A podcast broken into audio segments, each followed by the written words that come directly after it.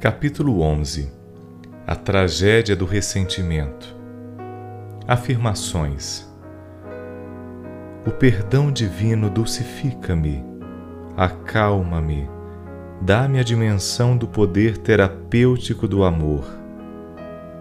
Passo a ver o mundo e as pessoas de maneira diferente, correta, positivamente supero os ressentimentos que me martirizavam.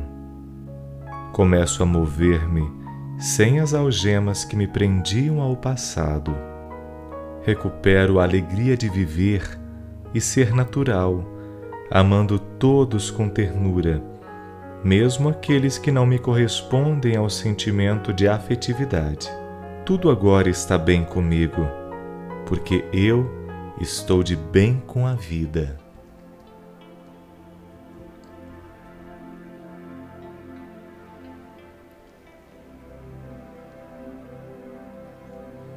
As pressões psicossociais, socioemocionais, econômicas e de outras origens desencadeiam distúrbios variados, nos quais mergulha uma larga faixa da sociedade, provocando medo, ansiedade, amargura, desarmonizam o sistema nervoso dos seres humanos, conduzindo a neuroses profundas que quase sempre somatizadas são responsáveis por enfermidades alérgicas, digestivas, do metabolismo em geral, facultando a instalação de processos degenerativos.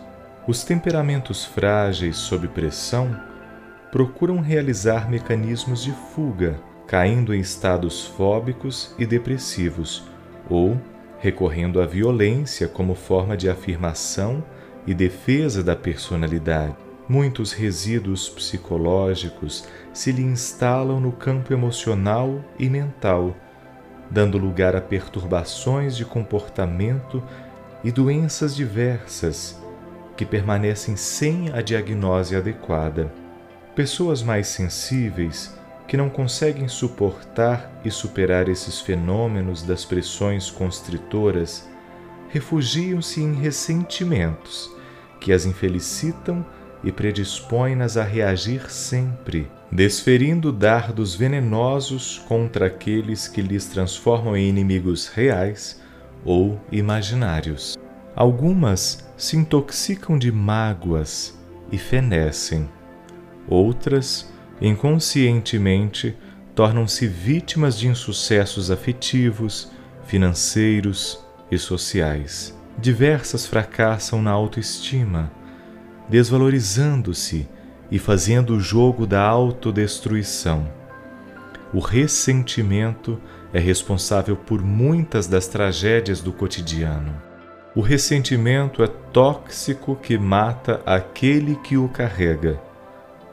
Enquanto vibra na emoção, destrambelha os equipamentos nervosos mais sutis e produz distimia, oscilações de pressão, disfunções cardíacas.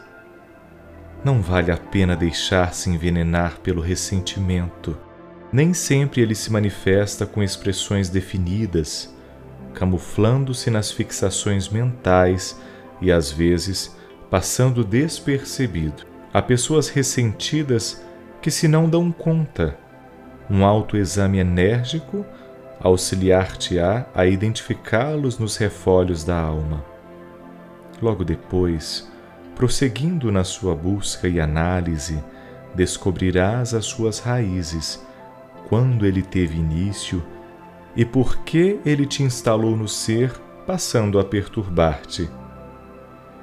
Verificarás surpreso que és responsável por lhe dares guarida e o vitalizares deixando-te por ele consumir. Os indivíduos que te foram cruéis na infância e durante a vida, familiares, conhecidos, mestres, não tinham nem têm dimensão do que fizeram ou estão a fazer. Nem sequer se aperceberam dos seus desmandos e incoerências em relação a ti. Por seu turno, sofreram as mesmas agressões quando crianças e apenas reagem conforme haviam feito outros em relação a eles. O teu primeiro passo será compreendê-los, considerando-os sem responsabilidade nem esclarecimento, sem má intenção em relação a ti. Mediante tal recurso, os compreenderás e os perdoarás posteriormente, libertando-te. Arrancada a causa injusta do ressentimento, despertarás de imediato em paisagens sem sombras, redescobrindo a vida e desarmando-te em relação às outras pessoas com quem antipatizavas ou das quais te mantinha em guarda. Ademais, o mal que te façam somente te perturbará se o permitires acolhendo. Em caso contrário, tornará a sua origem. Vive, pois, sem mágoas. Depura-te. Ressentimento nunca.